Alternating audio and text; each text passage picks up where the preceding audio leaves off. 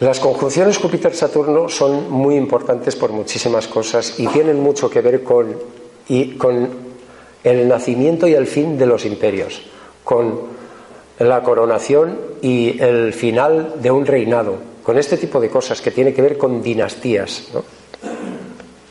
Esto es algo que descubrió, bueno, descubrió no es la palabra, pero trabajó muy a fondo Kepler igual que Galileo trabajaba en la astrología a fondo y Kepler en este famoso libro que se titula Stella Nova in Pede Serpentari, o sea, la nueva estrella en el pie del serpentario o en el pie de Ofiuco, es lo mismo porque se llamaban Ofiuco y el serpentario indistintamente, y él eh, publica este libro en 1606, ¿vale?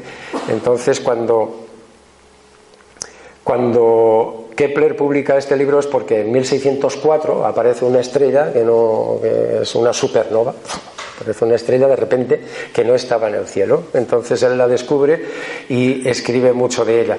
En este libro, precisamente, aquí hay dos cosas muy curiosas que tienen mucho que ver con estas conjunciones de Júpiter-Saturno. Una, por un lado, que eh, antes me preguntabas por Ofiuco. ¿no? Pues dedicado a ti. Ahí está Ofiuco, ese señor con la serpiente envuelta, que por eso se llama serpentario también, pues es un hombre que lleva una serpiente. Y Ofiuco es un tema que oiréis hablar mucho de él y habréis oído hablar lo suyo porque de vez en cuando vuelven al ataque, vuelven a la carga. que Ofiuco es un nuevo signo, que no eres Sagitario, que eres Ofiuco, que este tipo de cosas, ¿vale?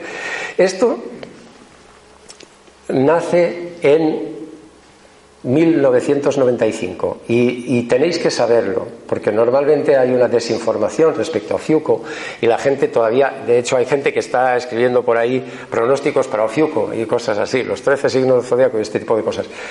En 1995 la BBC hace una serie documental sobre astronomía que se gastan una auténtica riñonada.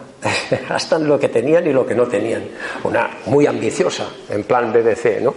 Y, y, hacen una serie de astronomía que no se la compraba ni Dios. A nadie le interesaba y ellos tenían necesidad de venderlo porque se habían gastado muchísimo dinero. De manera que eh, Jacqueline Meaton, que parece que era la, astrónoma jefa del evento y de la película aquella, parece que fue idea suya decir esto está chupado, ¿no? Vamos a decir que eh, hemos descubierto un nuevo signo y todos los signos cambian. La publicidad la tuvieron garantizada por todo el mundo de manera gratis de algo que les habría costado miles de millones de libras, sin duda, ¿no? si lo hubieran tenido que pagar enseguida. Y al final, no sé si la serie la vendieron o no, pero así es como funcionó la historia de Ofiuco y así es como se propagó.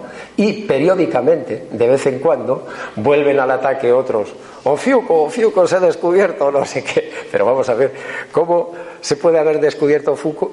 En 1995, cuando, cuando pasa esto, una editorial me pide el libro, este está ahora en versión digital en mi web, ¿no? Esta portada que os muestro.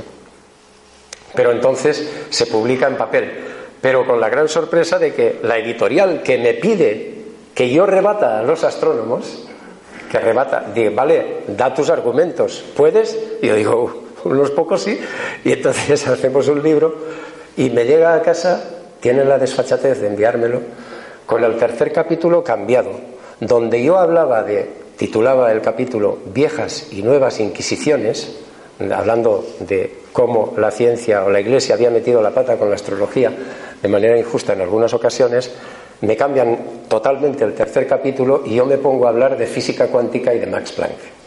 Bueno, tema no me desagrada, pero en fin, no es lo mío. en un libro de astrología. y, bueno, prohibí la difusión en España, pero me he enterado que luego esos libros, no sé cómo, se distribuyeron en varios países de América y la gente los compró. Bueno, la historia es que el verdadero libro, el original, es este y está en la web en formato digital, que sepáis el tema de Ofiuco. Pero lo interesante de esto es que cuando, cuando el profeta, el hermano de Tecumse, habla de esos 20 años, lo que está hablando es de algo que ya los astrólogos árabes habían trabajado muy a fondo, Albu Masar, Masajala sobre todo, dos astrólogos mundialistas prodigiosos, porque eran los árabes que se habían quedado con todo el conocimiento de Babilonia, de Egipto, de Grecia, de todos los sitios, y, y lo tenían ellos, lo habían atesorado y lo habían potenciado muchísimo con las matemáticas esféricas y demás, y trabajaron mucho con, los, con estos ciclos que luego Kepler ya le da una vuelta más, le da una vuelta más de una manera muy interesante, ¿no? Para Kepler estos dos planetas eran importantes porque en su carta astral ocupaban una posición importante. Kepler era Capricornio, eh, aunque tenía Luna y Neptuno en Géminis en el ascendente, una carta bastante interesante, era un tipo muy esotérico, a pesar de las tres leyes de Kepler, que es lo único que nos enseñan en el colegio de él Kepler era muy interesante, Kepler era un, soñador, un místico, y si no, leed, si sois capaces, Somnium, su, novela sobre el viaje a la Luna, eh, porque es bastante infumable, bastante difícil de digerir, pero entretenido, y es un hombre que tenía, su madre ya tenía unas dotes clarividentes interesantes, y entonces eh, Kepler investiga mucho eso por varias razones. Una, porque Júpiter y Saturno eran importantes en su carta, él era Capricornio, como digo, que Capricornio está regido por Saturno, y estas figuras que vemos aquí, esto aparece precisamente en el libro de Estela Nova Impede Serpentari, donde él describe los ciclos de Saturno, cómo se producen. Los ciclos de Saturno se producen cada 20 años, las conjunciones, como decía el hermano de Tecumseh.